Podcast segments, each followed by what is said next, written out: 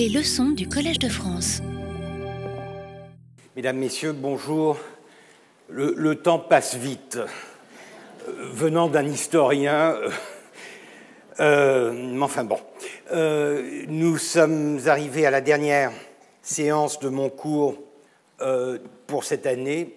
Je dois, vous annoncer une, bien triste nouvelle, le décès de Madame Anaïde Terminacian, euh, historienne euh, qui, euh, qui, est récemment, récemment, décédée et dont les obsèques se, déroulent en ce moment à la cathédrale arménienne de, de, Paris.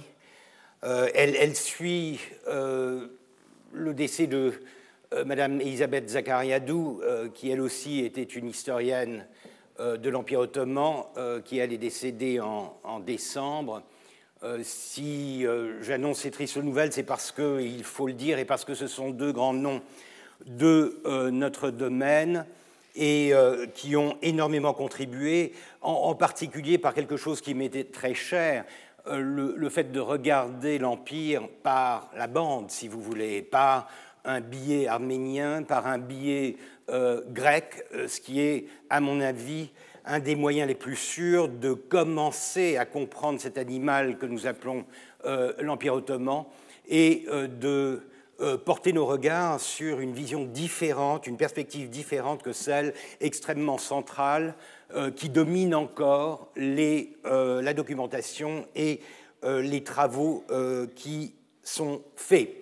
Une, une, annonce, une nouvelle plus gaie, euh, en fait, qui, euh, frise l'immortalité. Euh, je veux parler de mon ami et collègue Nicolas Vatin, qui a été récemment adoubé, puisqu'il a reçu sa, son épée d'accession à l'Académie des inscriptions et belles lettres hier. une bonne nouvelle aussi, une bonne nouvelle donc pour la, pour le domaine, puisque euh, Nicolas est euh, historien de l'Empire ottoman, 15e, 16e siècle, et je me plais à euh, remarquer qu'avec une chaire et un fauteuil, maintenant, on a de quoi meubler un peu l'histoire ottomane.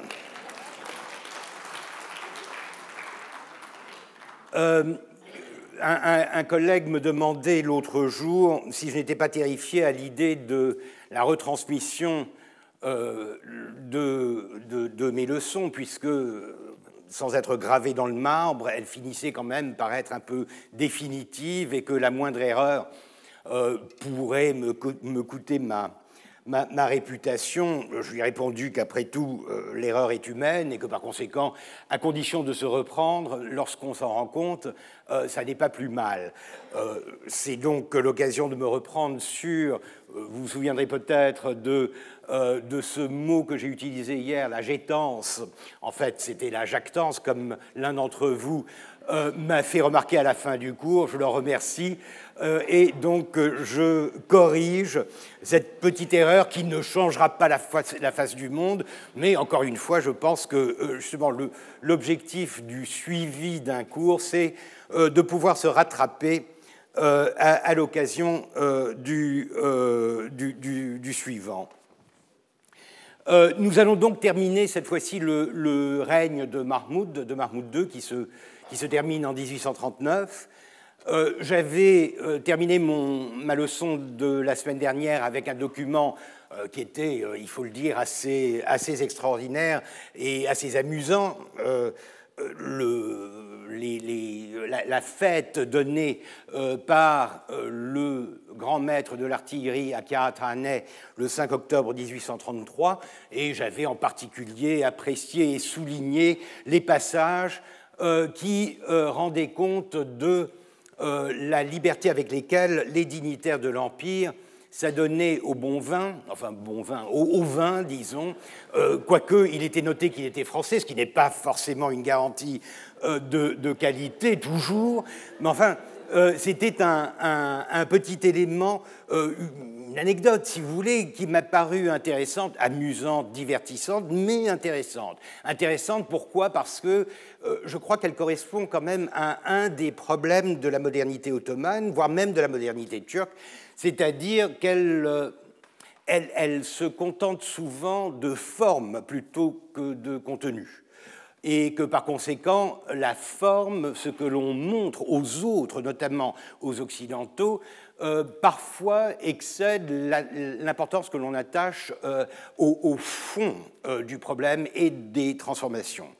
Donc, in vino modernitas, en quelque sorte, c'est-à-dire que cette conviction qu'il fallait montrer aux Occidentaux, puisque c'était une fête donnée en l'honneur du corps diplomatique, il fallait montrer aux Occidentaux euh, qu'on s'était euh, transformé, qu'on s'était et que par conséquent on arrivait à braver ce qui était considéré comme un des interdits majeurs de la religion musulmane. Et je pense, la question m'a été posée à la fin du cours, primo, peut-on faire confiance à euh, ce rapporteur, le, comte de Bois-le-Comte, déjà avec un nom comme ça, mais euh, le, comte de Bois-le-Comte, il n'avait aucune raison d'exagérer ou de mentir. Euh, il y a des choses qui ne s'inventent pas.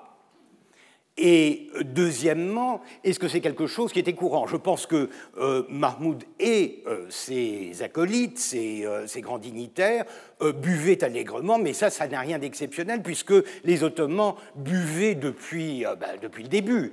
Euh, nous connaissons euh, assez euh, les, histoires de, de, beuveries, parfois mortelles d'ailleurs, de certains sultans. Selim II, après tout, a, glissé sur le marbre après s'être saoulé au vin de, de, Chypre, qui était un, vin très très doux, très, très mielleux, donc qui vous monte facilement à la tête, et donc il est mort, si vous voulez, euh, d'une indigestion euh, de, de, vin. Donc ça n'a rien d'extraordinaire. Ce qu'il y avait d'extraordinaire ici, c'est que on étalait, on faisait un étalage de ce nouveau, de cette nouvelle prise de position, et ça on le faisait pour épater euh, les Occidentaux. Et que par conséquent, si cette fête s'était tenue entre Ottomans, avec un public tout autre, euh, disons des dignitaires ou, euh, la, cour euh, de l'époque, il est probable que le vin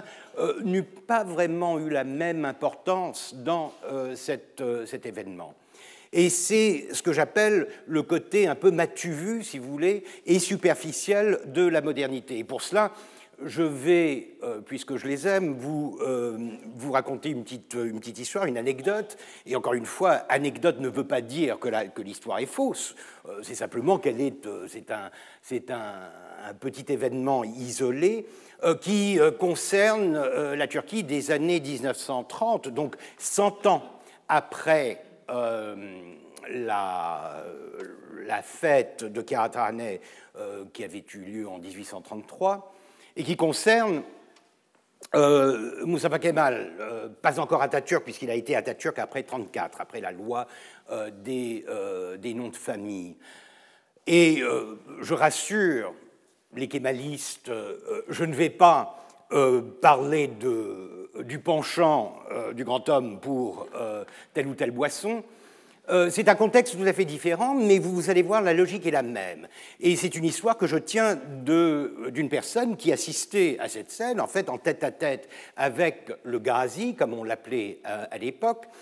Et euh, il s'agit de la fille d'un des premiers ministres de l'époque, Fethi Okyar, qui m'avait raconté que, alors qu'elle était seule chez son père, donc son père absent, arrive tout d'un coup Moussafa Kemal. Bien sûr, Moussa Kemal qui arrive, c'est un peu euh, Sultan Mahmoud qui débarque en plein milieu d'une euh, euh, société. C'est vraiment très, très inquiétant. ne sachant pas quoi faire, et c'était une femme qui avait reçu une éducation tout à fait occidentale, en Angleterre notamment, donc elle était très, très bien, très chic, très bon genre, elle le fait asseoir au, au, salon, il s'assoit en face d'elle sur le canapé et tout d'un coup, il s'assied. Euh, c'est une manière de s'asseoir à la turque, non pas en tailleur, mais euh, lorsque vous vous asseyez sur un canapé, vous prenez l'une de vos jambes et vous la, placez sous l'autre. Donc vous avez une, une jambe repliée sur le, euh, sur le siège, l'autre étant normalement placée. Et apparemment, me dit-elle, j'ai dû le regarder avec d'une telle manière qu'il a dû s'expliquer. Et son explication était la suivante je vois que tu es étonné, mais je te jure, ton père, quand il est seul, c'est comme ça qu'il s'assoit. Et euh, je crois que c'est assez parlant, c'est-à-dire que c'est une histoire qui vous dit il y a une manière de se comporter lorsqu'on veut être moderne, et ensuite vous avez le, naturel euh, qu'on peut chasser, mais qui revient au galop et que l'on va conserver dans son fort privé, dans sa vie privée. Et c'est une manière, encore une fois, non pas d'être tiraillé entre Orient et Occident. Je ne suis pas de ceux qui croient à ce tiraillement euh, très orientaliste des gens qui sont euh, pratiquement schizophrènes parce qu'ils sont, euh, sont divisés par ces deux allégeances. Pas du tout. Je crois que c'est une manière de gérer justement cette, cette division en quelque sorte du monde en deux. Et c'est quelque chose qui vous oblige en public à afficher ce que vous considérez être la manière correcte de vous comporter, celle qui montre que vous appartenez à quoi que ce soit que vous vouliez euh, représenter, et puis lorsque vous vous retirez dans votre famille ou en privé, vous allez vous comporter plus librement, et là, vous allez peut-être reprendre des habitudes que vous décririez euh, en public. Alors c'est intéressant, encore une fois, je trouve que c'est de, la gestion, et par conséquent ça n'a rien de maladif, mais ça veut quand même dire qu'il y a beaucoup de superficie, beaucoup de matu vu, beaucoup de mise en scène, et assez peu euh, d'internalisation, de digestion de ces transformations. Et ça, je crois que c'est un des problèmes de base de la modernité ottomane, ce fait qu'elle est toujours un peu bancale entre ce qu'elle veut donner comme image euh, d'elle-même et ce qu'elle veut bien euh, accepter en matière de transformation lorsqu'il s'agit de revenir à des réflexes plus naturels, entre guillemets. Petite anecdote, et maintenant nous allons pouvoir procéder et euh, cette fois-ci, euh, je parle des bases d'un État moderne, puisque je voudrais m'interroger, je vous l'avais dit la dernière fois, l'une des, questions, c'est de savoir si 1839, le fameux euh, décret des Tanzimat, celui que l'on associe avec les bases de l'État moderne, de la modernisation, mais vraiment plus ou moins systématique de l'Empire, est-ce qu'on peut l'attribuer aux réformes marmoudiennes, ou alors est-ce qu'il faut vraiment les mettre sur le compte d'une sorte de libération après la mort de Mahmoud euh, grâce à euh, l'intervention notamment de Mustafa Reshid Pacha, le grand homme d'État, euh, qui est considéré comme l'architecte de cette réforme des Tanzimat. car il faut savoir que Mahmoud est mort en juillet 1839 et les Tanzimat ont été promulgués en novembre, le 3 novembre 1839. Donc vous avez un battement de quelques mois et euh, on en discute encore, à mon avis pas assez, de savoir comment les Tanzimat ont vu le jour et s'il y avait plus de rupture ou de continuité avec ceux qui précédaient. Et cette modernité, quand je dis un État moderne, euh, je ne veux plus m'en tenir à ce que nous avons déjà vu, c'est-à-dire la modernisation par la forme, par l'uniforme, par euh, la transformation de l'armée, euh, par un accroissement de la performance technique, si vous voulez, de, de l'armée, mais par des choses qui seraient plutôt associées avec ce que l'on entend par un État moderne au XIXe siècle, c'est-à-dire un État de droit. Est-ce que le système de Mahmoud que l'on a vu quand même euh, sous un jour assez, euh, assez glauque, assez oppressif, répressif, est-ce que ce système comportait quand même des éléments que l'on pourrait associer avec une transformation graduelle de l'État ottoman vers un État de droit moderne?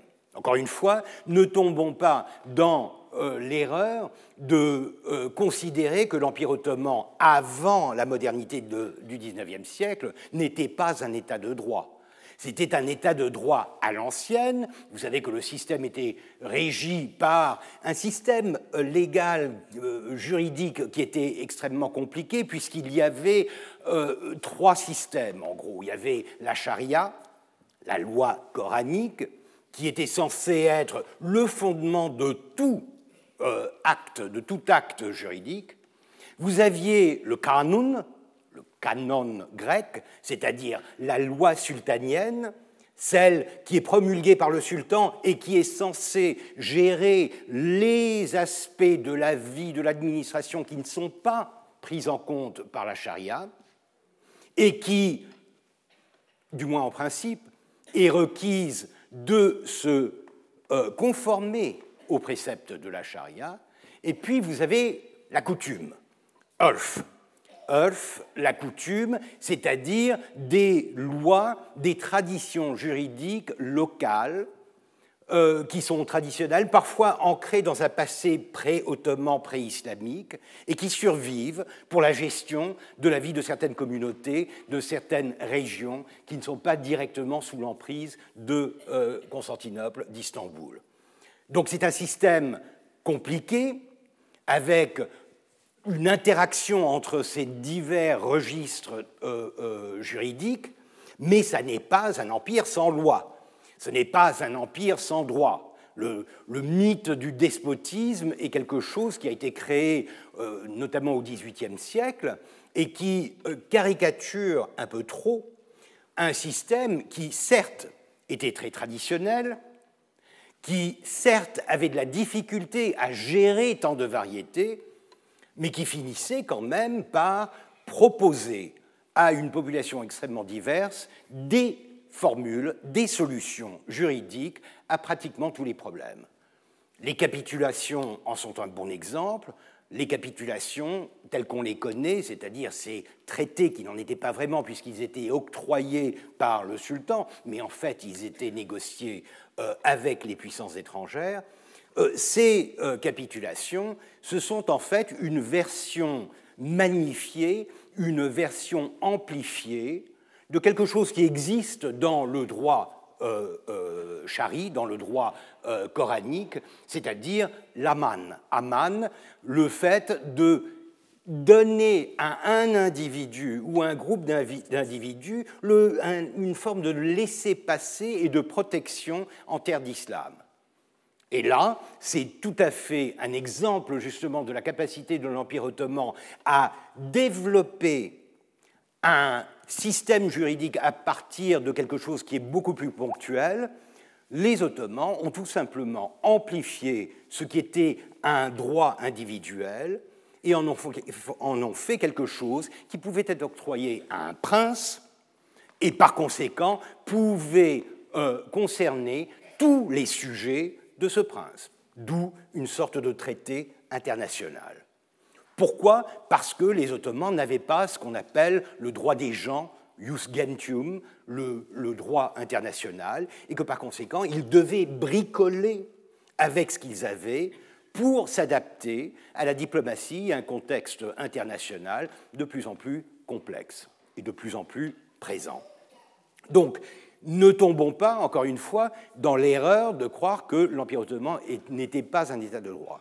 Mais en revanche, au XIXe siècle, avec la modernité telle qu'elle se développe en Occident, et avec la tendance des Ottomans à émuler, à imiter et à s'inspirer du système euh, occidental, ils seront confrontés à euh, une autre version de l'état de droit celle euh, qui est plus, plus intimement fondée sur des notions d'égalité, par exemple, et sur des notions concernant les droits des individus à profiter de leur propriété.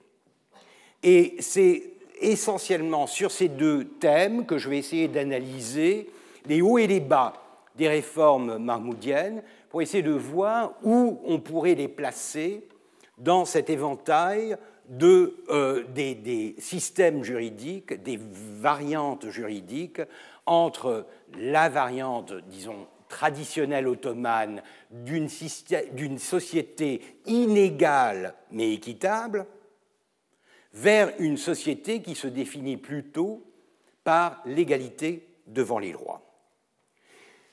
L'image que je vous propose euh, aujourd'hui est une image euh, assez, euh, assez touchante par une artiste parisienne, Flora Geraldi. C'est une gravure qui représente quatre élèves ottomans à Paris en 1831. C'est un sujet, c'est ma digression du jour, si vous voulez, que euh, je euh, vous présenterai à la fin euh, de la leçon, et qui concerne justement un aspect très particulier de cette modernisation sous Mahmoud, celle des premières tentatives d'envoyer des, de jeunes gens en Occident pour les faire former à à l'aune de la modernité, des technologies, des savoirs euh, occidentaux. Je la commenterai le, euh, moment venu. Alors commençons donc par ce que j'avais évoqué, deux aspects. Je commencerai par le premier, celui du droit à la propriété. C'est un, une question extrêmement compliquée dans le système ottoman, puisque vous avez, de manière générale, une notion de l'appartenance de tous les biens, et notamment les biens fonciers, à l'Empire, donc au sultan. C'est ce qu'on appelle le, euh, statut miri de la, de la, propriété, le fait que ça appartient à Mir, à l'émir, c'est-à-dire au souverain. Pour ce qui est de la propriété telle, qu'on la, euh, euh, conçoit euh, en Europe, vous avez mulkiet, mulk, c'est-à-dire la propriété, notamment pour ce qui est de la propriété foncière, qui est beaucoup plus rare, qui dépend de titres qui sont octroyés par le sultan à des individus et qui, du moins en principe, assure la pérennité de la propriété. Et puis vous avez un système parallèle qui est très souvent utilisé par les Ottomans pour essayer d'échapper à la saisie, musaadele, la confiscation ou la saisie. Et c'est ce qu'on appelle le wakf. Wakf en arabe, wakf en, Turquie, en turc. Et euh, il s'agit de fondations, de fondations pieuses. Des fondations pieuses sont en fait des propriétés, souvent foncières mais pas forcément, qui sont attribuées à une certaine mission sociale, généralement à connotation religieuse, et par conséquent, vous bloquez les fonds, vous bloquez cette propriété pour jouir ad vitam aeternam de euh, ces revenus afin de nourrir la fondation que vous avez établie. C'est ainsi que fonctionnent la plupart des mosquées, des médressés, de, des institutions qui servent le public. C'est aussi, et c'est pourquoi ça, ça, nous intéresse dans ce cas, c'est aussi un moyen d'échapper à la saisie puisque les biens VACF sont insaisissables. Ils sont protégés par la loi Chari, et par conséquent, ils sont fréquemment utilisés par des individus qui veulent perpétuer leurs biens et garantir la survie pendant des générations des revenus qui en accruent. Et ça, c'est quelque chose qui est provoqué, euh, je vous le disais, par cette tendance très nette que l'État a à pratiquer la saisie, la confiscation. Cette confiscation, elle a bien sûr une logique qui s'inscrit dans le système administratif de l'Empire. Vous le savez, nous l'avons vu pour les janissaires, mais pour les dignitaires, le principe de base est que ce sont des kouls, c'est-à-dire des esclaves, des esclaves du sultan. Même s'ils n'ont pas le statut d'esclaves tels qu'on les voit dans les foyers domestiques, etc., même s'ils ne sont pas achetés et vendus, Ils ont un statut d'esclave, de kul, K-U-L, ce qui, veut dire qu'en gros, leur fortune, leurs biens appartiennent ou reviennent automatiquement à leur maître, et le maître, c'est le sultan. C'est le droit chari, si vous voulez, appliqué à un système qui n'est pas vraiment tout à fait chari, puisque vous ne pouvez pas, normalement, euh, capturer et rendre esclaves des musulmans. Alors que ceux-ci sont musulmans, du moins ils sont convertis à l'islam, et normalement la conversion à l'islam devrait amener la fin d'une relation de servitude. C'est donc une sorte de variation impériale de l'esclavage, mais qui reprend en gros la logique un peu de la loi Chari concernant l'esclavage, puisque un esclave, lorsqu'il meurt, ne lèguera pas sa fortune à qui que ce soit, son maître est le destinataire de sa fortune, de son héritage. Donc ça revient au maître. Et par conséquent, le système politique a tendance à utiliser très librement la saisie pour, d'une part, remplir les coffres du trésor, mais d'autre part, économiquement parlant, pour faire tourner la machine avec un capital assez réduit. C'est là l'un des mérites, en quelque sorte, de, l'administration ottomane, c'est qu'elle sait fonctionner avec des moyens extrêmement limités. Cela, on le voit lorsqu'on visite par exemple Istanbul et que l'on remarque, ou le reste du pays d'ailleurs, et que l'on remarque à quel point il y a peu de propriétés que l'on pourrait qualifier de demeures palatiales, d'hôtels, d'hôtels particuliers. Il y en a extrêmement peu. Pourquoi? D'abord parce qu'il y a une déperdition euh, naturelle, si vous voulez, mais surtout parce que la propriété a énormément de mal à se transmettre de génération en génération, puisque le système est là pour éviter ce genre de transfert, pour éviter le développement de petites dynasties aristocratiques, si vous voulez, dans la province ou alors au centre même de l'Empire.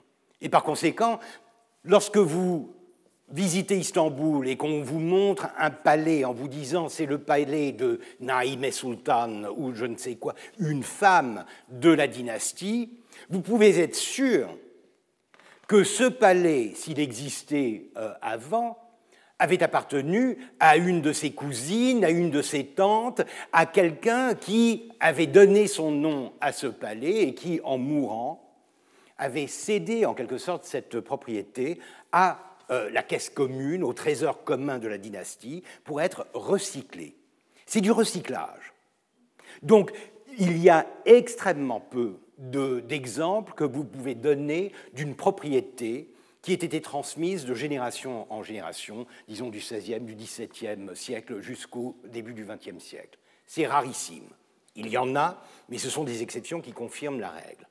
Par conséquent, la saisie est en quelque sorte le recyclage, si vous voulez, la saisie douce, le fait que tout revient à la caisse, euh, au trésor impérial, et peut être ensuite redistribué, c'est un système économique qui vous permet de fonctionner avec relativement peu de capital.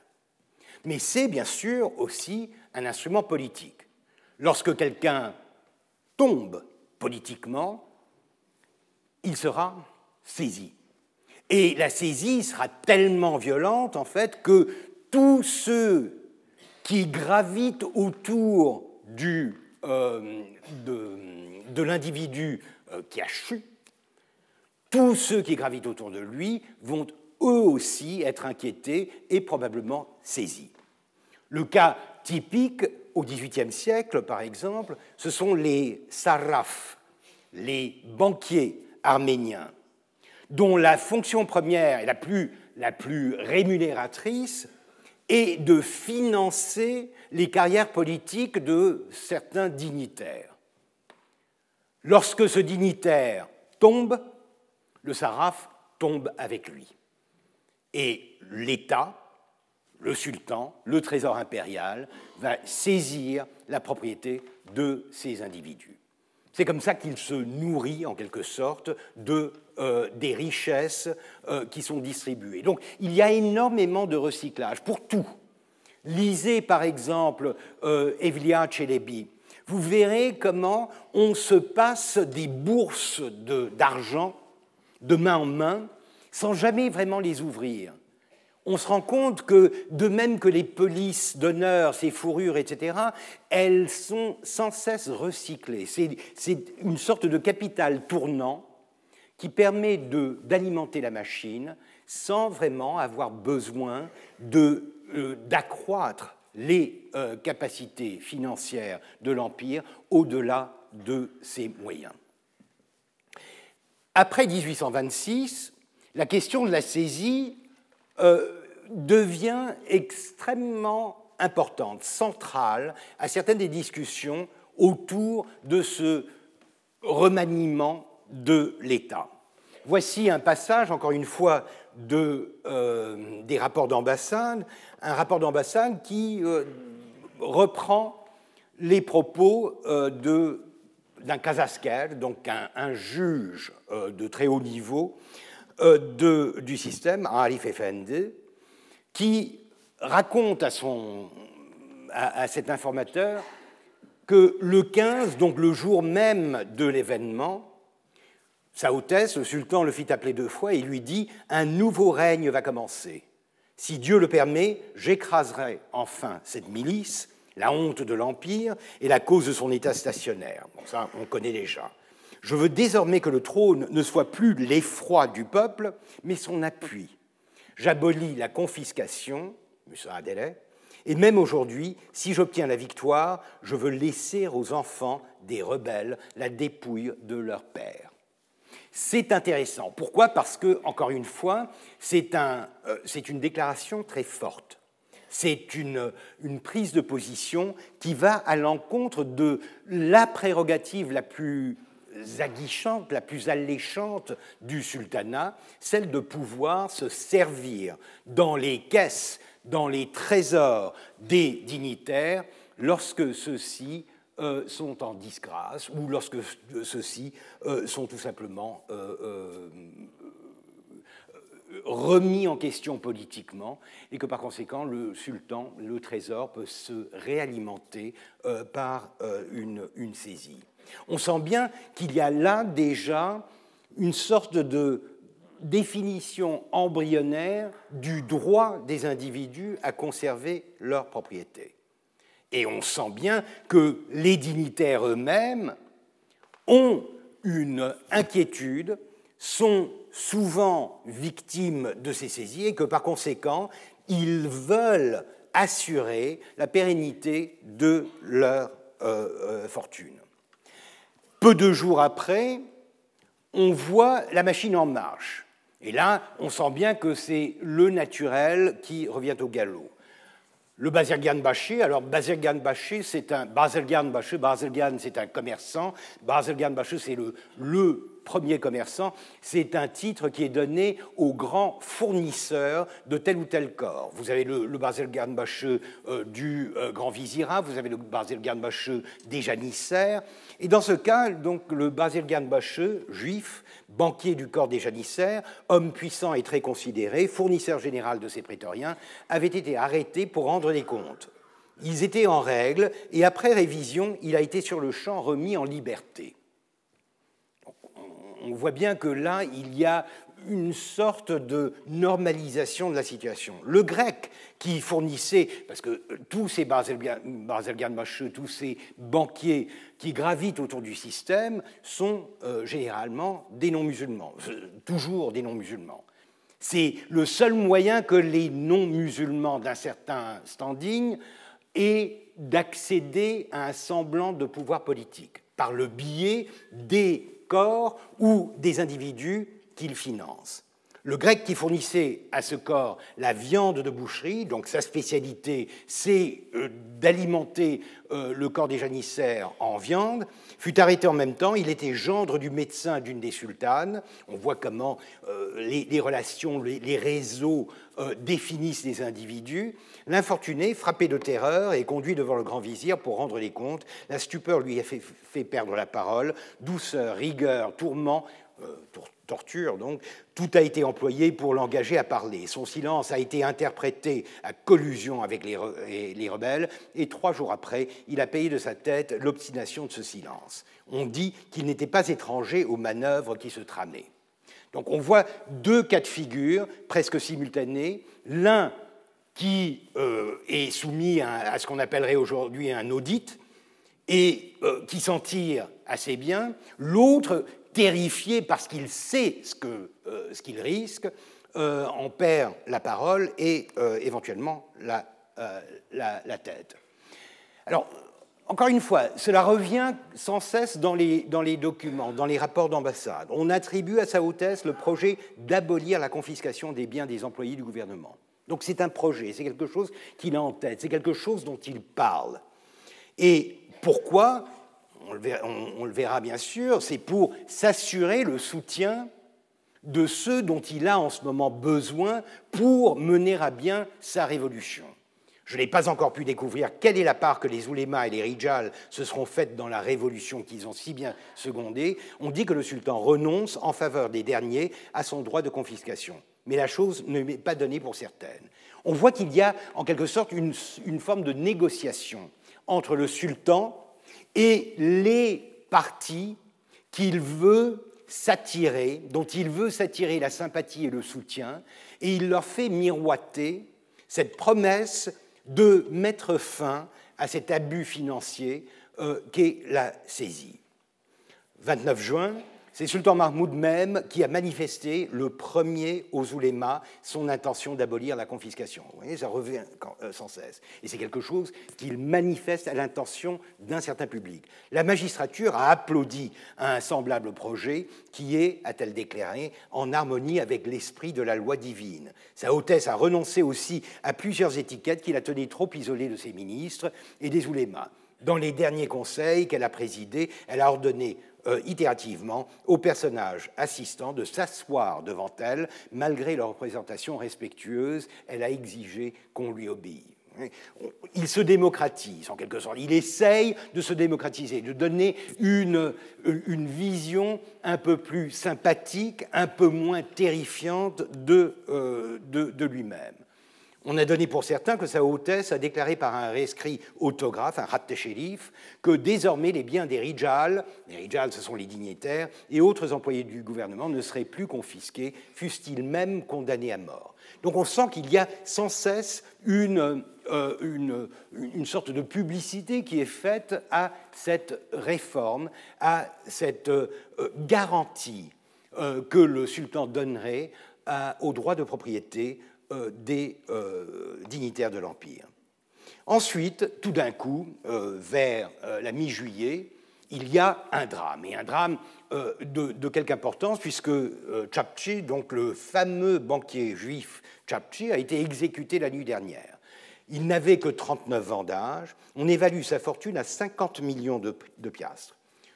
je vous rappelle, lorsqu'on parlait des janissaires, que j'avais comparé le coût des essamets, des feuilles de paix des janissaires au budget de l'Empire, je crois me souvenir que le budget de l'Empire était d'environ 18 euh, ou 20 euh, millions de piastres. Donc c'est une fortune colossale, pas seulement considérable, colossale. Il était saraf ou banquier du Serasker Agapacha, celui dont on a vu le portrait. Donc c'est vraiment un banquier associé à un des personnages les plus puissants de la Révolution. Tous les biens de Chapchi ont été saisis malgré la promesse faite par le sultan d'abolir les confiscations. On accuse Chapche d'avoir employé son influence pour le Bazilgan Bache, celui qu'on a vu échapper à, euh, la confiscation au, début, son co-réligionnaire, et d'avoir osé le soustraire à une première condamnation. Et on voit tout d'un coup que l'ambiance qui était plutôt au beau est en train de euh, virer à, la tempête. Tous les sarrafs arméniens, donc les banquiers arméniens et autres, sont dans l'inquiétude. Euh, juste après l'exécution de Tchapche. La porte a besoin d'argent. Il en faut pour construire les casernes, le financement de la révolution. La promesse de ne plus confisquer est toujours, mais sauf les exceptions. Vous voyez l'ironie. Donc on parle encore euh, d'arrêter les confiscations, mais en ce moment, euh, euh, l'urgence des dépenses justifie que l'on continue. Le Bazirgan Bachou, fournisseur en chef et banquier du corps des janissaires, a été mis à mort hier. Celui qui avait échappé un mois auparavant au fisc. Là, il n'y échappe plus. Il était de la famille juive de Zonana, et les Onana, c'est une famille qui détiennent ce poste depuis euh, le XVIIIe siècle. Je les connais euh, dans les années 1740, euh, lorsque son ancêtre était déjà Basel Bacheux des, des janissaires.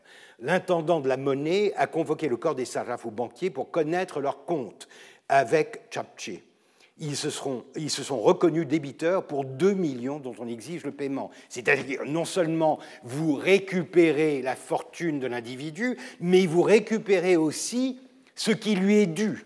Donc euh, l'Empire se substitue en quelque sorte aux héritiers, à l'oirie euh, euh, du, confisqué. Il paraît certain aujourd'hui, dit-on quelques jours plus tard, euh, que dans l'affaire du malheureux Chapche, le sultan a agi seul, sans conseil et sans autre motif que sa volonté de confisquer la fortune de la victime. Cet arrêt de mort a éclaté comme la foudre à l'insu de tout le monde. Et c'en est fini, en quelque sorte, de ce rêve de voir une sorte d'état de droit s'établir pour ce qui est de la propriété.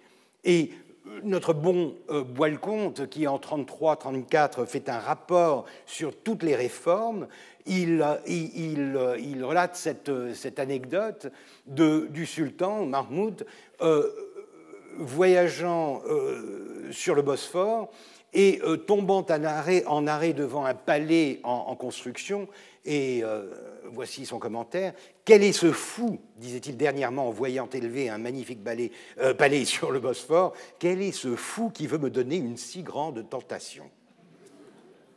Donc, il avait quand même un, sens de l'humour, me direz-vous, mais ce qu'il veut dire, c'est que c'est plus fort que lui. C'est plus fort que lui, euh, ça fait penser aux, liaisons dangereuses, plus, il n'arrive pas, la tentation est trop grande. Pourquoi Encore une fois, parce que la machine ne sait pas fonctionner sans ces expédients, sans ces mesures extrêmement violentes, mais des mesures qui ont une logique économique, fiscale en elles-mêmes, vu les circonstances de l'économie ottomane. Et le 21 août, donc bien après, un, mois après l'exécution du pauvre Tchapchi, le fameux firmament est promulgué depuis nombre d'années. Alors ce qui est amusant, c'est bien sûr la rhétorique du firmament, puisque le firmament va mettre en cause pour cet abus passé les janissaires, encore une fois.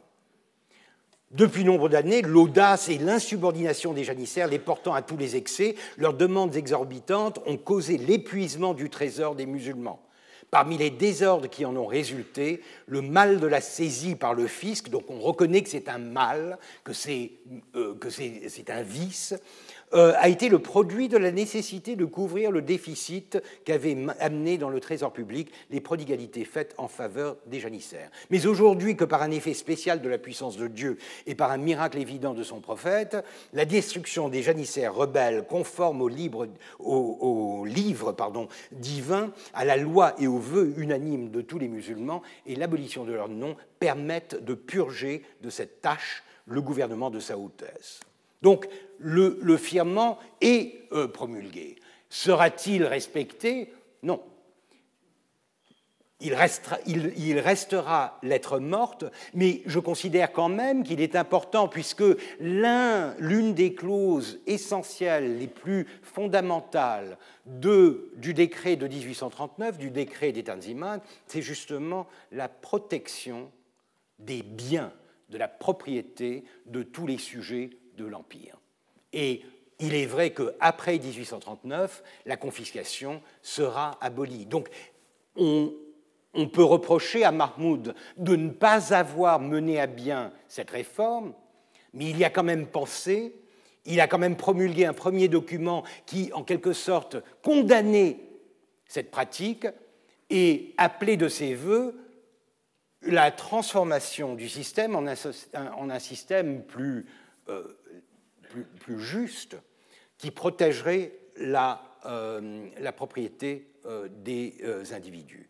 Et juste après la promulgation de ce, de ce firmament, le rapport d'ambassade raconte ce que représente vraiment la saisie de Chapchu. Le firmament émané en vertu d'un rat relatif aux confiscations manifeste les intentions du souverain sur cette partie honteuse des anciens revenus de l'État.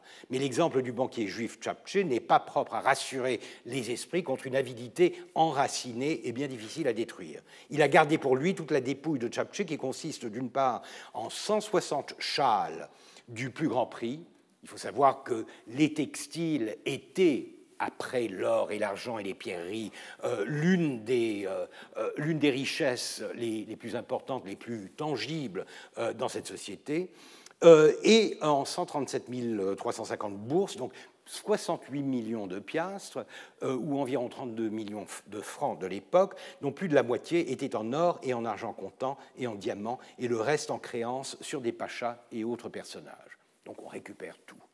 L'on porte aussi à 20 millions de piastres les, richesses recueillies dans les casernes des janissaires, sans y comprendre les biens qui leur appartenaient, les vakoufs de leur mosquée, c'est-à-dire les propriétés qui, du fait d'être euh, euh donc euh, des fondations pieuses, euh, sont en principe intouchables. On voit bien que là, il s'agit d'un système qui est très profondément enraciné dans la logique même de l'administration. Et quand même, Mahmoud essaye de s'en extirper. Il essaye euh, de, euh, de, mettre fin à ce qu'il reconnaît être un abus et quelque chose de nocif euh, à l'État. Deuxième point, celui de l'égalité. Alors l'égalité, encore une fois, et ça je crois en avoir parlé l'année dernière, euh, c'est un de mes chevaux de bataille lorsque je parle de certaines formes de continuité entre l'Empire ottoman et la Turquie d'aujourd'hui. Et je prétends euh, souvent qu'en Turquie aujourd'hui, la l'égalité n'est pas encore comprise de la même manière qu'elle l'est en Occident.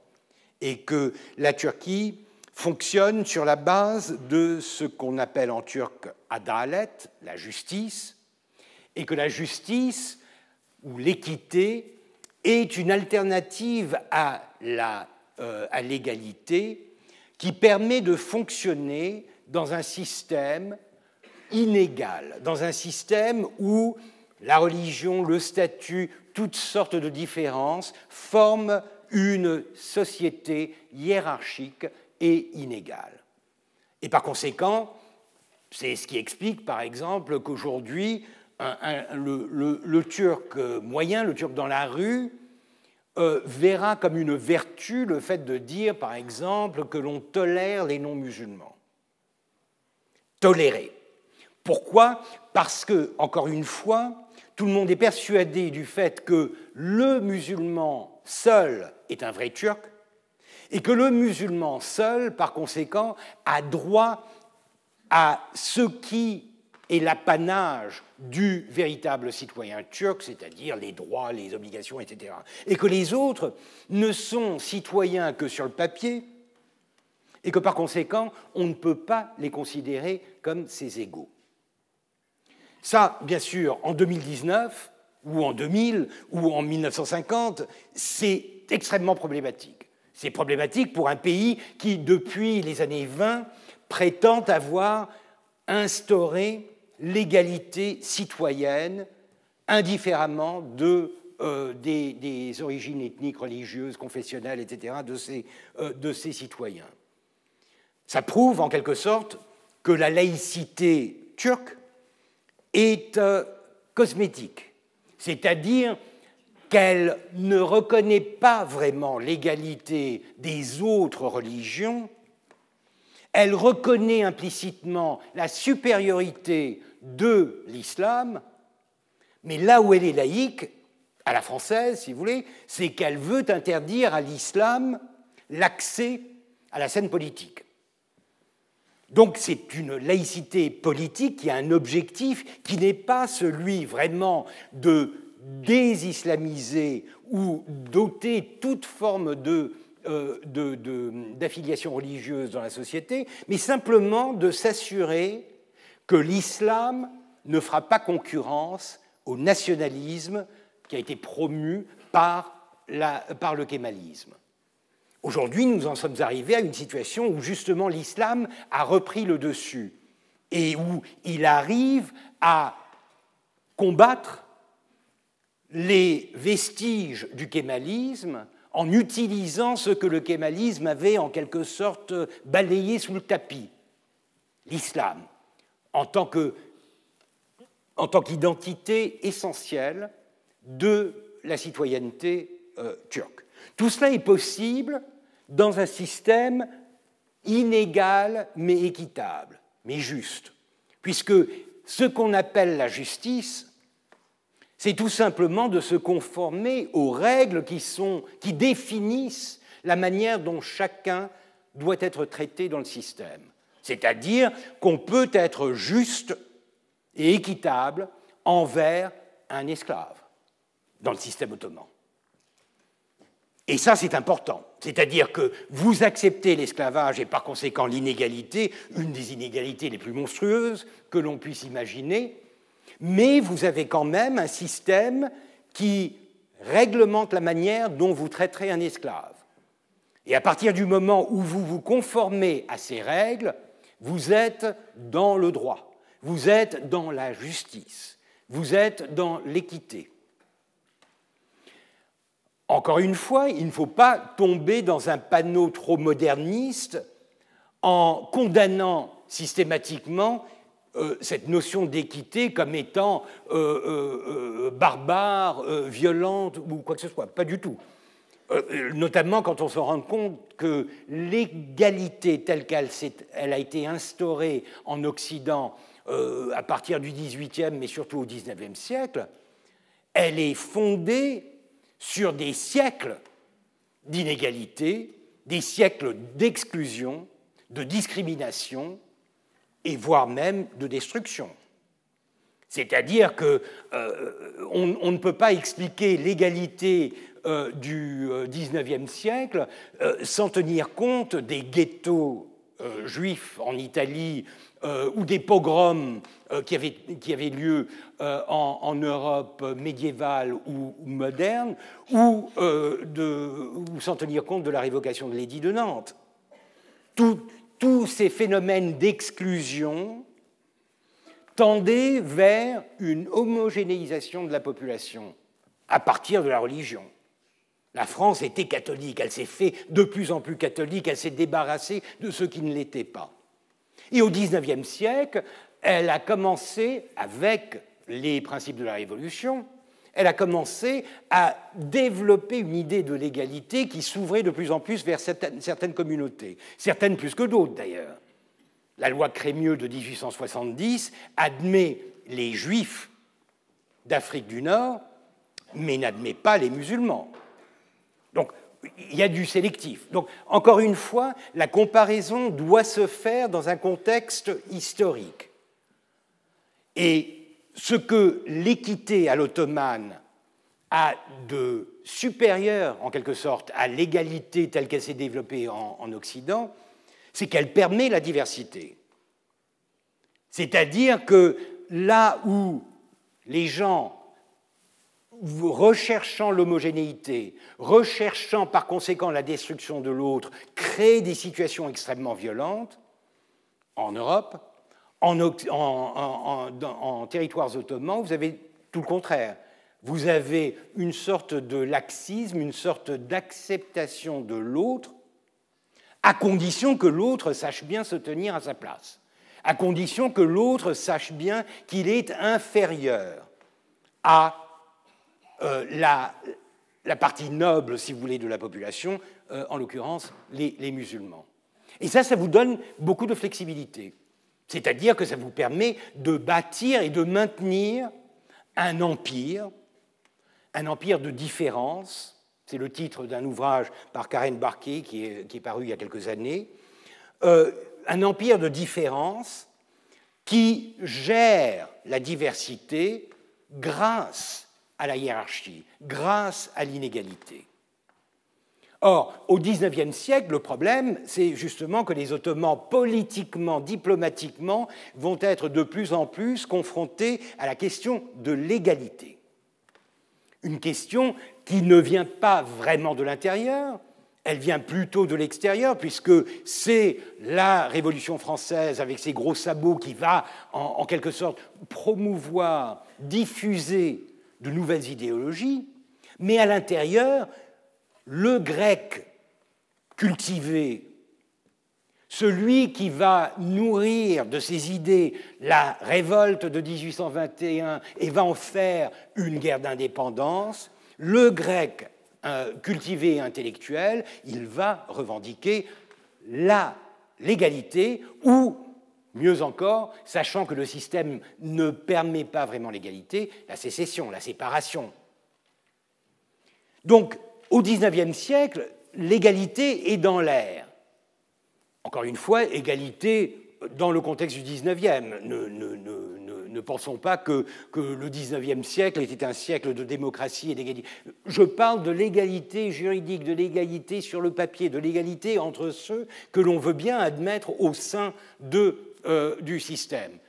Encore une fois, la France et l'Angleterre ont donné l'exemple même d'empires qui sont entièrement inégaux, non pas inégaux dans le sens de l'Empire ottoman où l'inégalité permet une sorte de, brassage, mais l'inégalité totale vous avez une métropole qui se définit en nation d'égaux et des colonies qui se définissent dans l'altérité la plus, la, plus, euh, la plus marquée par la religion, par la race, par la couleur, par, par tout. Et il n'y a pas de passage, il n'y a pas de passerelle vraiment entre les colonies et la métropole. Tandis que euh, l'Empire ottoman a des passerelles. En fait, l'Empire ottoman est une sorte de passoire. ça marche très bien. Pourquoi? Encore une fois, parce qu'il y a inégalité et euh, euh, le pendant de l'inégalité, une forme de reconnaissance de l'équité, de la nécessité d'accepter cette hiérarchie. Mais euh, à partir des années 20, et notamment après la guerre d'indépendance euh, grecque, euh, évidemment, les Ottomans sont confrontés à la nécessité de répondre un peu à ce nouveau principe et d'essayer de l'intégrer, ne serait-ce que de manière formelle, dans leur régime et dans leur discours politique.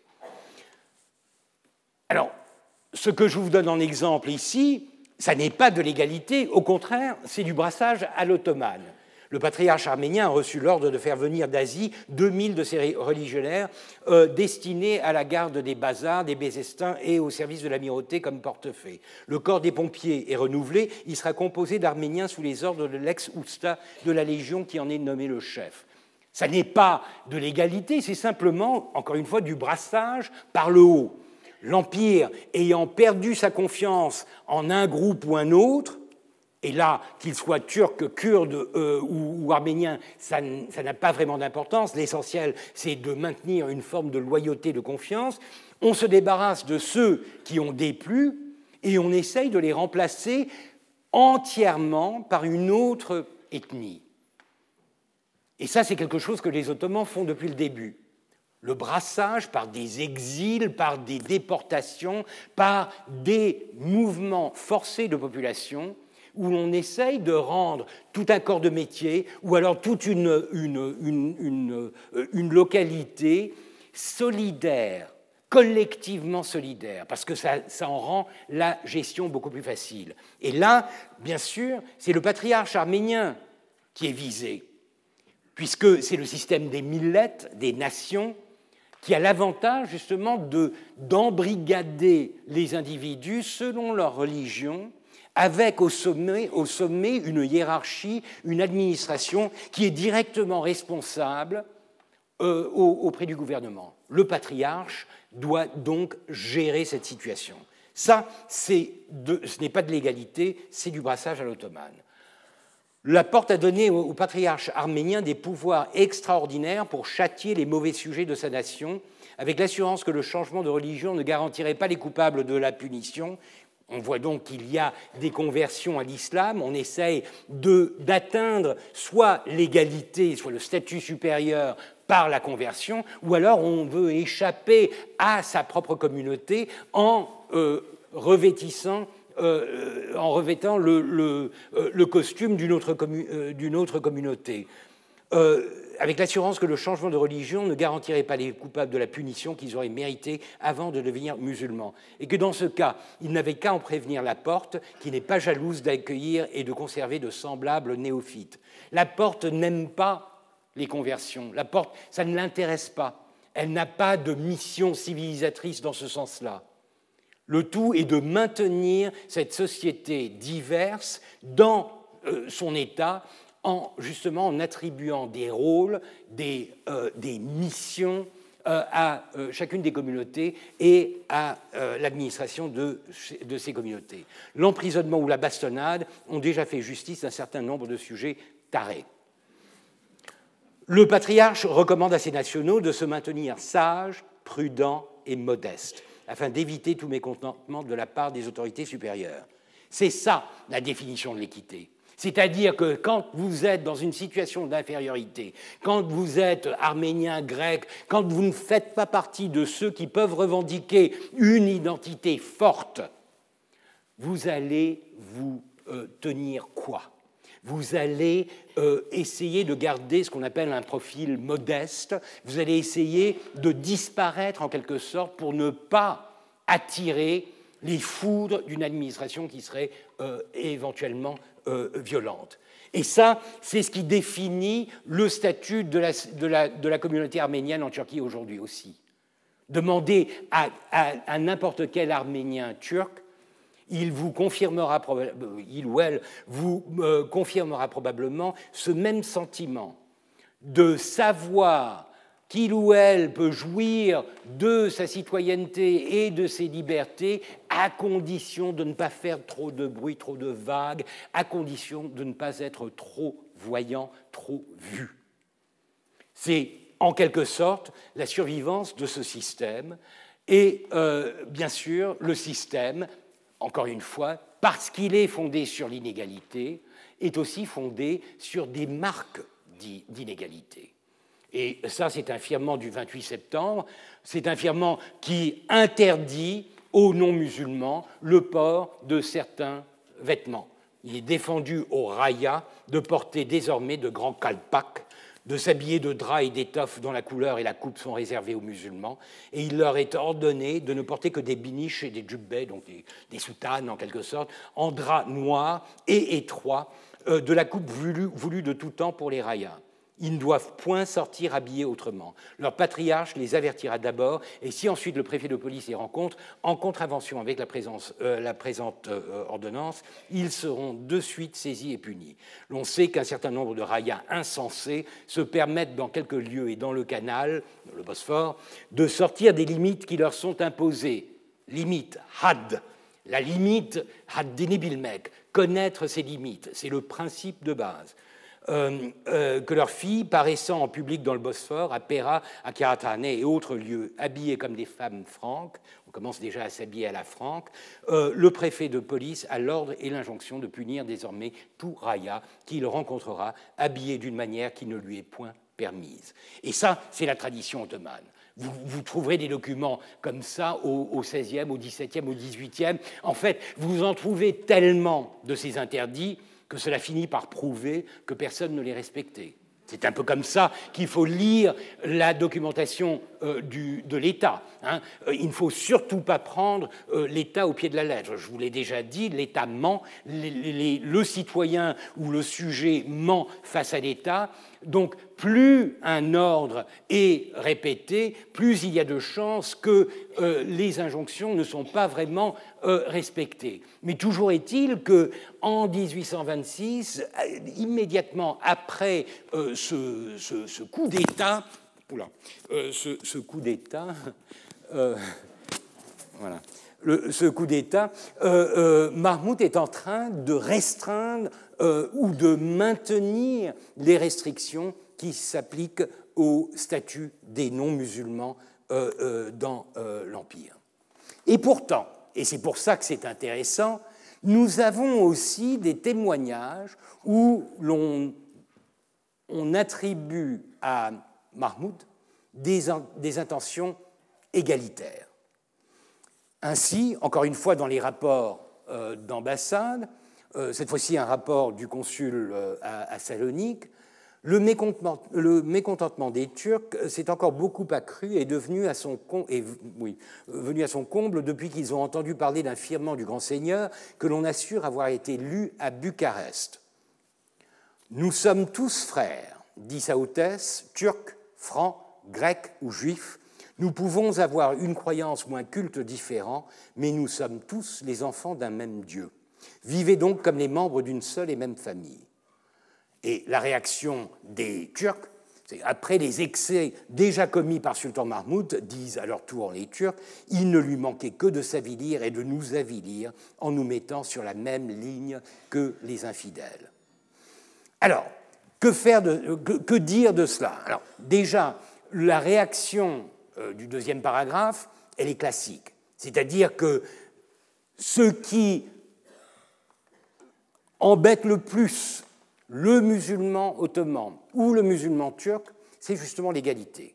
Puisque l'égalité est quelque chose d'avilissant. L'égalité est quelque chose qui va ramener à un statut d'égalité euh, au même pied des gens qui sont considérés comme inférieurs.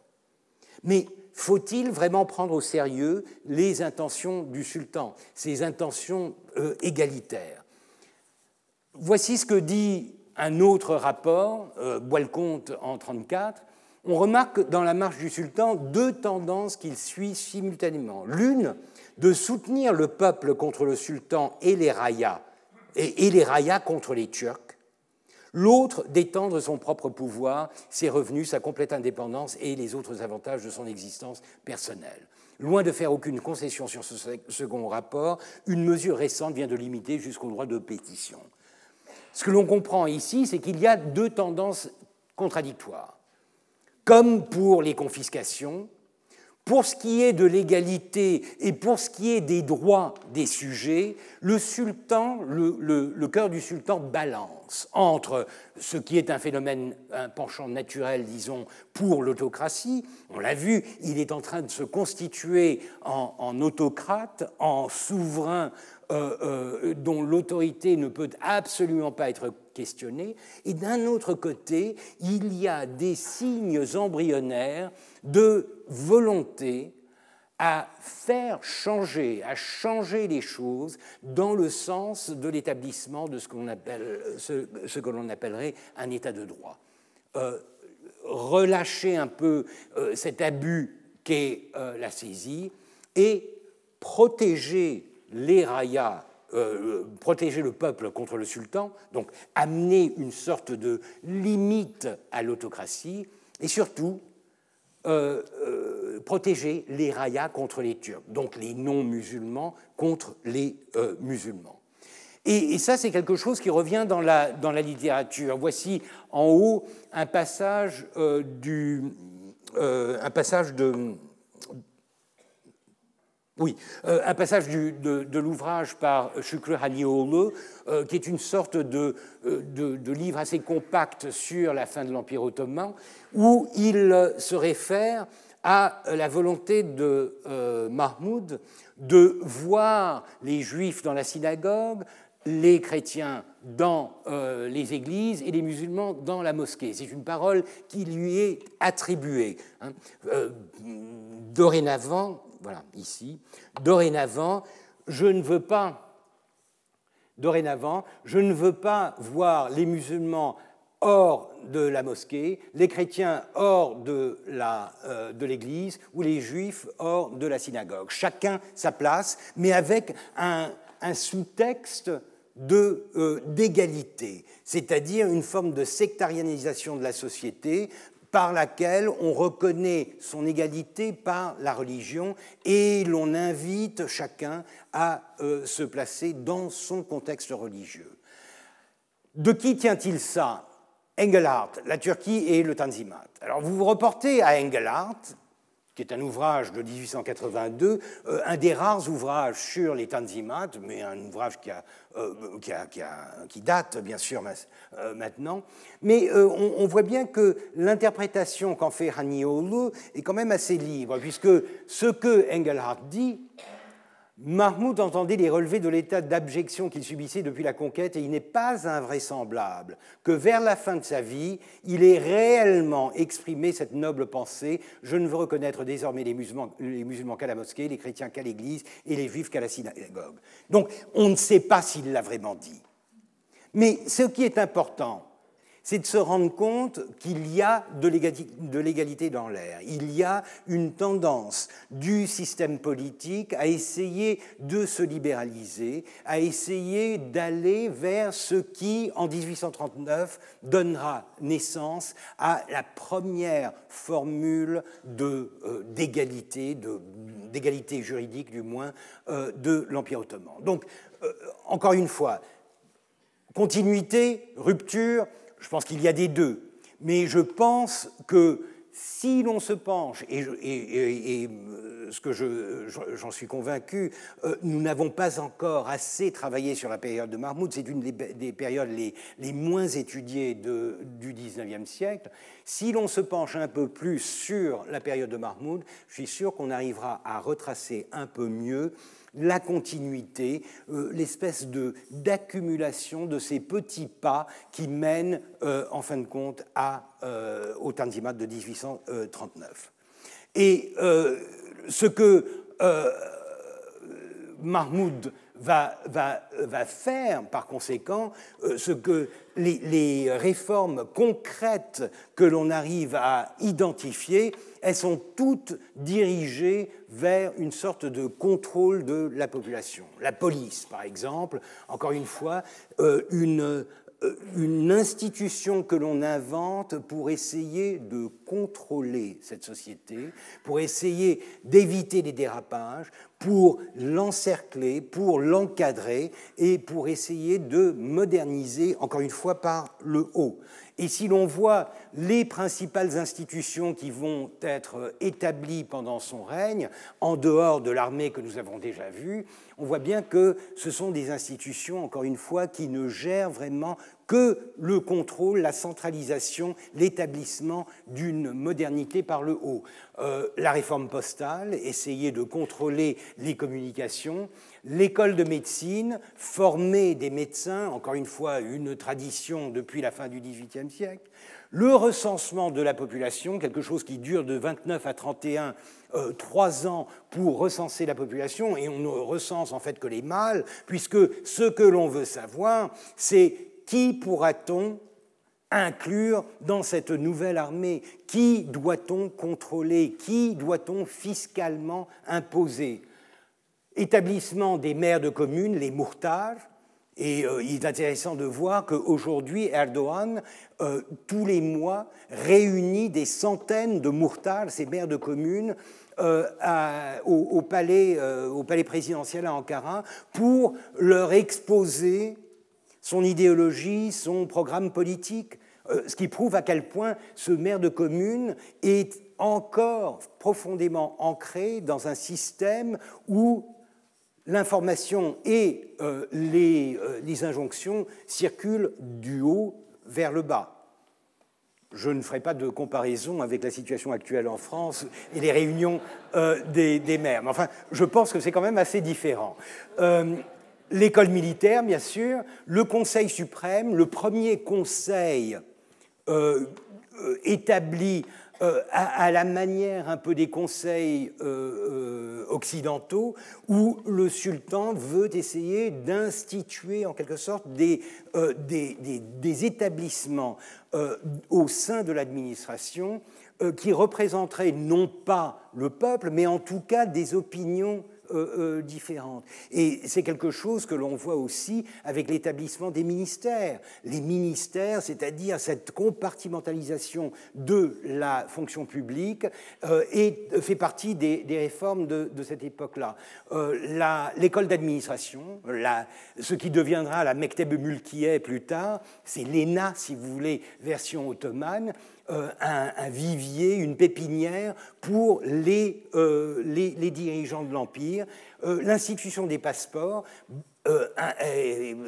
passeports étrangers pour l'étranger, mais aussi passeports internes pour, encore une fois, contrôler, limiter la circulation des individus. Voici quelques exemples de ces passeports. Il est amusant de voir que jusque dans les années 1860, vous avez des passeports qui sont établis à euh, il y en a un qui, erreur de, fabrication, il y en a un qui aurait dû être en, grec. Donc un en italien, un en grec, un en, français, pour voir à quel point euh, l'Empire, même dans ses relations extérieures, pratique euh, la diversité. Et bien sûr, les passeports internes, c'est-à-dire ces documents sans lesquels vous ne pouvez pas sortir de la ville, vous ne pouvez pas vous rendre dans une ville de province. Encore une fois, la, la, main très lourde de l'État qui essaye autant que possible de contrôler euh, les, la, la, liberté, les mouvements des individus. Et la presse 1831, euh, le premier euh, quotidien, le premier journal euh, ottoman, mais avec des, antécédents français. Alexandre Black est le fondateur du Spectateur oriental à Smyrne, qui sera repris, qui deviendra le Courrier de Smyrne et ensuite le Journal de Smyrne dès 1824. Un, journal publié en français euh, et avec euh, une, représentation qui fait penser justement à cette euh, nouvelle institution des, courriers de la poste. le courrier de Smyrne, un, journal qui va énormément contribuer à la diffusion d'informations commerciales, bien sûr, mais aussi des idées. Et d'ailleurs, c'est Alexandre Black lui-même qui établira la première gazette officielle de l'Empire. Et comble de l'ironie, la première version sera en français euh, vers août 1831. Et ce n'est que en novembre que la version turque apparaîtra sous le nom de Takvim Vekai, c'est-à-dire le calendrier des événements, euh, la gazette officielle qui euh, durera pratiquement jusqu'à la fin de l'Empire. Euh, c'est une de ces institutions modernes, encore une fois, mais fortement influencée par l'Occident et par un modèle qui est essentiellement français. Finalement, puisque je vous avais dit que ma dernière digression porterait sur euh, les étudiants, sur les élèves ottomans, voici ce que dit encore le bon Bois-le-Comte sur l'éducation. La création de quelques écoles savantes et militaires à Constantinople n'a été due qu'aux ailes de quelques particuliers, et le sultan n'a fait pour ainsi dire que les tolérer. De même, dans l'instruction primaire, des missionnaires américains sont venus établir des écoles parmi le peuple et le sultan s'est contenté de les laisser agir. Sans, euh, il a laissé sans aucun contrôle l'éducation générale aux oulémas, sans même paraître remarquer combien ce corps était blessé de ces réformes. Faiblesse de, des réformes. Euh, Bois-le-Comte fait un bilan, en quelque sorte, en 1934 déjà, de toutes ces réformes pour bien des réformes, il a une vision assez critique, mais en gros, il reconnaît que l'Empire a été fortement transformé par euh, l'action de Mahmoud. Le seul point faible, le point le plus faible qu'il remarque, c'est celui de l'éducation.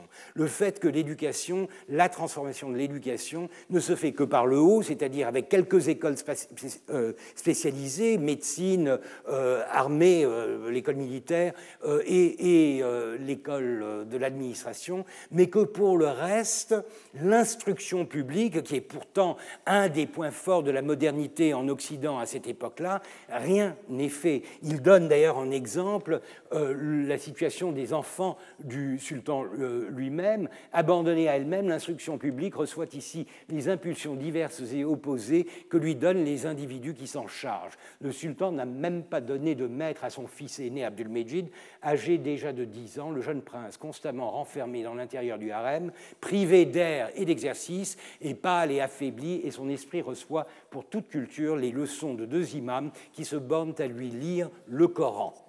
C'est euh, donc là vraiment il y a quelque chose d'assez marquant, c'est-à-dire qu'il faudra vraiment attendre la seconde moitié du XIXe siècle et surtout ce que j'appelle la troisième république de l'autocratie, euh, le règne d'Abdulhamid, pour voir l'instruction publique se développer dans l'empire. À cette époque-là, hormis les communautés non musulmanes qui essayent avec leurs propres moyens de d'éduquer euh, leurs ouailles, l'Empire fait très peu en matière d'instruction publique. Et c'est pourquoi cet épisode, la, représentation par Flora Géraldi de ces quatre élèves ottomans à Paris en 1831, est particulièrement intéressante puisque c'est un cas très particulier, mais un cas qui, euh, euh, d'une manière assez surprenante, euh, rejoint le plus traditionnel de l'Empire avec les velléités les plus modernistes de l'époque. Voici les quatre enfants, je vous le disais, ils quitteront Istanbul en 1831. Euh, accompagné par Amédée Jobert. Amédée Jobert, grand orientaliste, spécialiste en particulier de l'Iran, et un de mes prédécesseurs, puisqu'il a été euh, professeur au Collège de, France. Et voici ce que, dit Guy Munot, euh, l'ambassadeur de France, à Sébastiani, qui est maintenant ministre des Affaires étrangères à Paris. Euh, j'ose prier votre Excellence de leur accorder, il parle des quatre euh, élèves, la bienveillance, euh, sa bienveillance, de les assurer qu'elle applaudira à leur progrès et d'intervenir au besoin pour les faire recevoir dans une des écoles spécialement placées sous la direction du gouvernement. Les fonds ont été faits pour couvrir les frais de leur entretien, donc il y a un projet. ils ne manqueront certainement pas d'informer leur patron de l'obligeance qu'on leur aura marquée et des égards qu'on aura pour eux. Ces avis seraient ici du meilleur effet et ne pourrait que contribuer à affermir les Turcs dans la préférence qu'ils nous témoignent et dans leur disposition à chercher en France leur type de civilisation. Alors, la mission civilisatrice, n'est-ce pas, euh, elle est là, elle commence à, s'exprimer. Et ce qui est intéressant, c'est que l'autre architecte de cette première mission civilisatrice, c'est euh, Pacha, Koja Husrev Pacha, un type extraordinaire. Nous l'avons déjà vu euh, ici, euh, si vous vous souvenez de cette... Euh, voilà, de, ce tableau, si l'on zoome, voilà, c'est lui. À côté de Mahmoud, c'est son Selasker. Euh, c'est un type assez extraordinaire. Il est euh, déjà vieux, il est déjà âgé en 1826. Il est connu euh, pour ce que l'on appelle à, l'époque un courage prudent.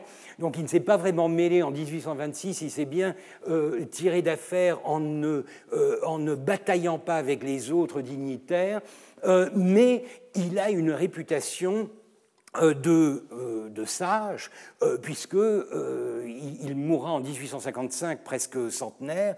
Et ce qui est extrêmement intéressant dans son cas, c'est que c'est quelqu'un qui s'est taillé une place dans l'administration ottomane par justement un jeu euh, un, jeu très, euh, très ancien, celui du courtisan issu de l'esclavage, puisque ce qui est intéressant dans son cas, c'est que c'est un abrase. Il est euh, du, du, Caucase, il a été acheté dans les années 1760, il a fait carrière au palais en tant que page du sultan, et il a, il a graduellement monté les échelons de l'administration.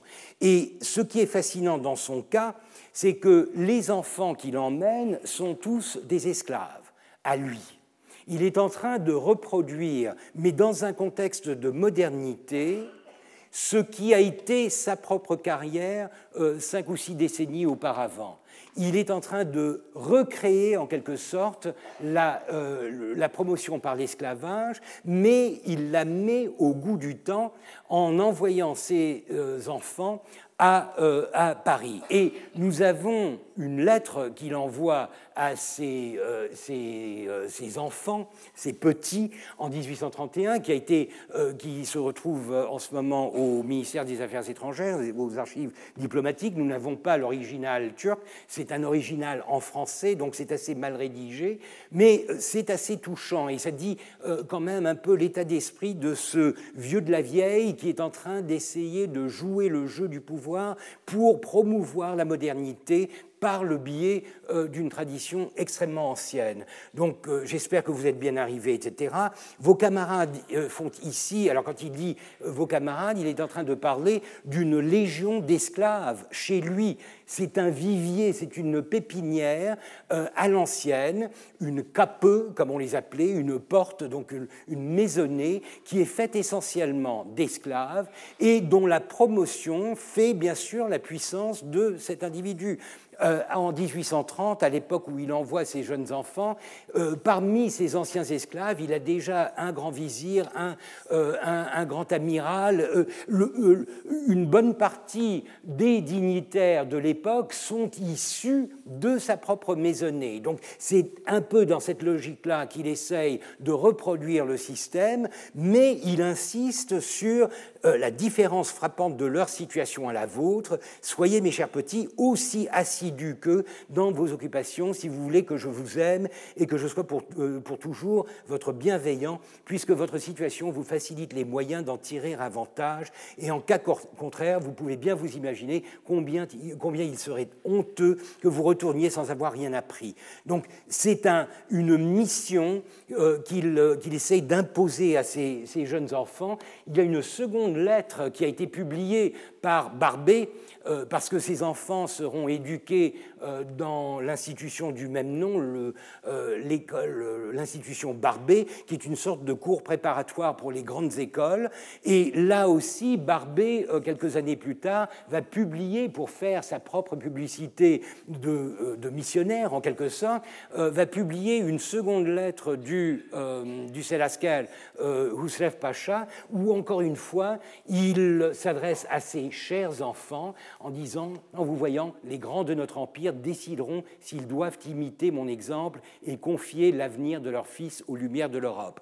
Donc on voit bien quel est le modèle qu'il prévoit. Il va les utiliser comme cobayes, il va les envoyer euh, en Occident pour qu'ils soient formés euh, aux nouvelles techniques, aux nouvelles sciences, et leur retour va être la garantie de la continuité de ce modèle pour mener à bien le projet de modernité euh, du sultan. Donc tout ce qui, ce, qui, est intéressant, encore une fois, malgré le fait que nous n'ayons pas le texte turc d'origine, c'est euh, l'usage qui est fait de termes qui sont tout à fait nouveaux. Patrie, Vatan, bien sûr, euh, dans la seconde moitié du XIXe siècle, mais c'est un terme qui n'est pas utilisé à une époque aussi précoce. Donc, est-ce une traduction abusive ou alors est-ce que vraiment le vieux Pacha est en train de jouer euh, avec un vocabulaire euh, extrêmement moderne et en train de, dévoiler en quelque sorte euh, ses velléités modernistes dans sa propre rhétorique Je vous fais grâce de, de toute cette lettre qui est, qui, est, qui est longue, mais encore une fois, vous serez les premiers liens par lesquels le sultan cherche à rattacher ses États à ceux de la chrétienté. Si on trouve en vous de l'instruction des mœurs, des vertus sociales, quel appui cette preuve vivante pourra prêter aux vues de votre prince donc vraiment le modèle même du euh, courtisan. D'ailleurs, il, avait un tel statut qu'il avait, et c'était le seul à pouvoir le faire, il appelait le sultan mon fils. Euh, ce qui, dans un système euh, comme le système ottoman, vous dit à quel point il était respecté. Euh, et euh, donc, je vous ai assigné dans l'intérêt de notre patrie et de notre souverain. Un nouveau, une nouvelle rhétorique, un nouveau vocabulaire qui parle de quelque chose qui aurait été euh, impensable quelques, années et surtout quelques décennies plus tôt. Et maintenant, le, le, côté un peu amusant de cette image, puisque l'un de ces enfants, tous recevront une éducation. Euh, certains mourront jeunes. Euh, l'un mourra en, Amérique du Sud sur un, sur un brick français alors qu'il était encore élève à l'école navale de Brest. mais il y en a un qui fera une carrière intéressante, c'est celui-ci, qui m'est particulièrement cher parce que nous partageons le même prénom. Il s'appelle Ethem. Enfin, il s'appelle Ethem. Il s'appelle Ethem, il s'appellera Ethem, puisque le premier portrait que nous avons de lui, est un portrait euh, assez, assez exceptionnel, puisque c'est un survivant des massacres de Kyo. c'est un esclave. Alors c'est encore une fois le, naturel qui revient au galop. Après les massacres de Kyo, la population est massacrée, les hommes sont massacrés, les femmes et les enfants sont en général capturés et revendus sur le marché. Et il est intéressant de voir que euh, Pacha euh, est allé euh, faire son marché en quelque sorte, est allé, puisqu'il il avait cette, habitude de, nourrir sa pépinière de futurs euh, euh, dignitaire, il est allé euh, s'acheter quelques esclaves issus de, ces massacres, dont le petit garçon dont on ne sait pas le nom. nous ne saurons probablement jamais quelles étaient précisément ses, origines. il devait avoir dans les 2-3 ans lorsqu'il a été capturé, et il sera donc converti à l'islam et appelé Ethem, et c'est lui qui deviendra en 1877 grand vizir. Donc il y a là quand même une, sorte d'ironie euh, assez, assez euh, frappante. Et ce qui, pour moi, est encore plus important, c'est qu'il sera le père d'un des personnages sur, les, sur lesquels j'ai le plus travaillé, euh, Osman Hamdi Bey, peintre, archéologue, le fondateur du musée archéologique. Donc là, vous, avez une sorte d'histoire de, absolument invraisemblable de la capture d'un enfant qui est recueilli par un, pacha qui lui-même est issu de l'esclavage, mais un pacha qui, tout esclave et tout partisan de l'esclavage qu'il est, est aussi partisan de la, de la, modernité, de la modernité mahmoudienne, et qui par conséquent va choisir quatre enfants, quatre de ses esclaves, les envoyer à Paris, et l'un d'entre eux va faire une carrière euh, assez brillante, puisqu'il va finir l'école des mines, il va revenir euh, à, Constantinople et euh, gravir les échelons de l'administration pour devenir, en fin de compte, en 1877, grand vizir, après avoir été plusieurs fois ministre, etc. Et euh, il va retransmettre en quelque sorte sa vision de la modernité parisienne à son fils, qu'il enverra en 1860 à Paris, qui y passera huit ans. Euh, il était censé faire des études de droit, il en reviendra peintre, mais euh, le, père, donc, et ce qui est, amusant, c'est que le père va l'envoyer bien sûr chez Barbet, euh, à l'institution Barbet, là où il avait fait ses classes en 1830. Donc vous avez là une, boucle assez, assez intéressante qui en dit long sur la complexité euh, de la modernité ottomane au XIXe siècle, mais ce n'était qu'une digression euh, qui conclut notre, notre leçon pour aujourd'hui et mon cours pour cette année. Euh, il y a une expression qui, turque qui dit Beş kuruş ver konuşsun, on kuruş ver. Euh, donne-lui cinq piastres euh, pour qu'il parle, donne-lui en dix, il ne se taira pas. je crois que ça décrit assez bien euh, la capacité que j'ai à, parler pendant une heure et demie à chaque fois, mais euh, franchement, moi, ça ne me suffit pas parce qu'il y a beaucoup à, raconter. En tout cas, je vous remercie pour votre fidélité et je vous rappelle, je vous rappelle que euh, le 28 mai, nous organisons un colloque euh, qui portera sur les débuts de l'archéologie ou de, euh, la profession d'antiquaire un peu au tournant du 19e siècle dans l'Empire ottoman, mais en nous plaçant dans une perspective purement locale. On va essayer de parler non pas du British Museum ou du Louvre, mais parler des insulaires de Milo euh, ou euh, des Athéniens lors de la rafle d'Elgin. Euh, pour cela, nous avons huit participants, dont moi, avec une parité extraordinaire, quatre femmes, quatre hommes, quatre anglophones, quatre francophones. Et sur ce dernier point, je vous rassure tout de suite, euh, j'ai réservé les services euh, euh, d'une équipe d'interprètes de, de conférences, donc que, le, que, la présence d'anglophones ne vous importune surtout pas. donc je vous attends le 28 mai. Ce sera pendant toute la journée. Nous commencerons probablement vers 9h30, 10h. je, n'ai pas encore le, programme. mais je le mettrai sur la page web de mon cours et je, je, vous attends donc le 28 mai et sinon au début du mois de janvier, puisque je reprendrai de la même manière en 2020, mon Dieu. merci. Retrouvez tous les contenus du Collège de France sur www.colège-2-france.fr.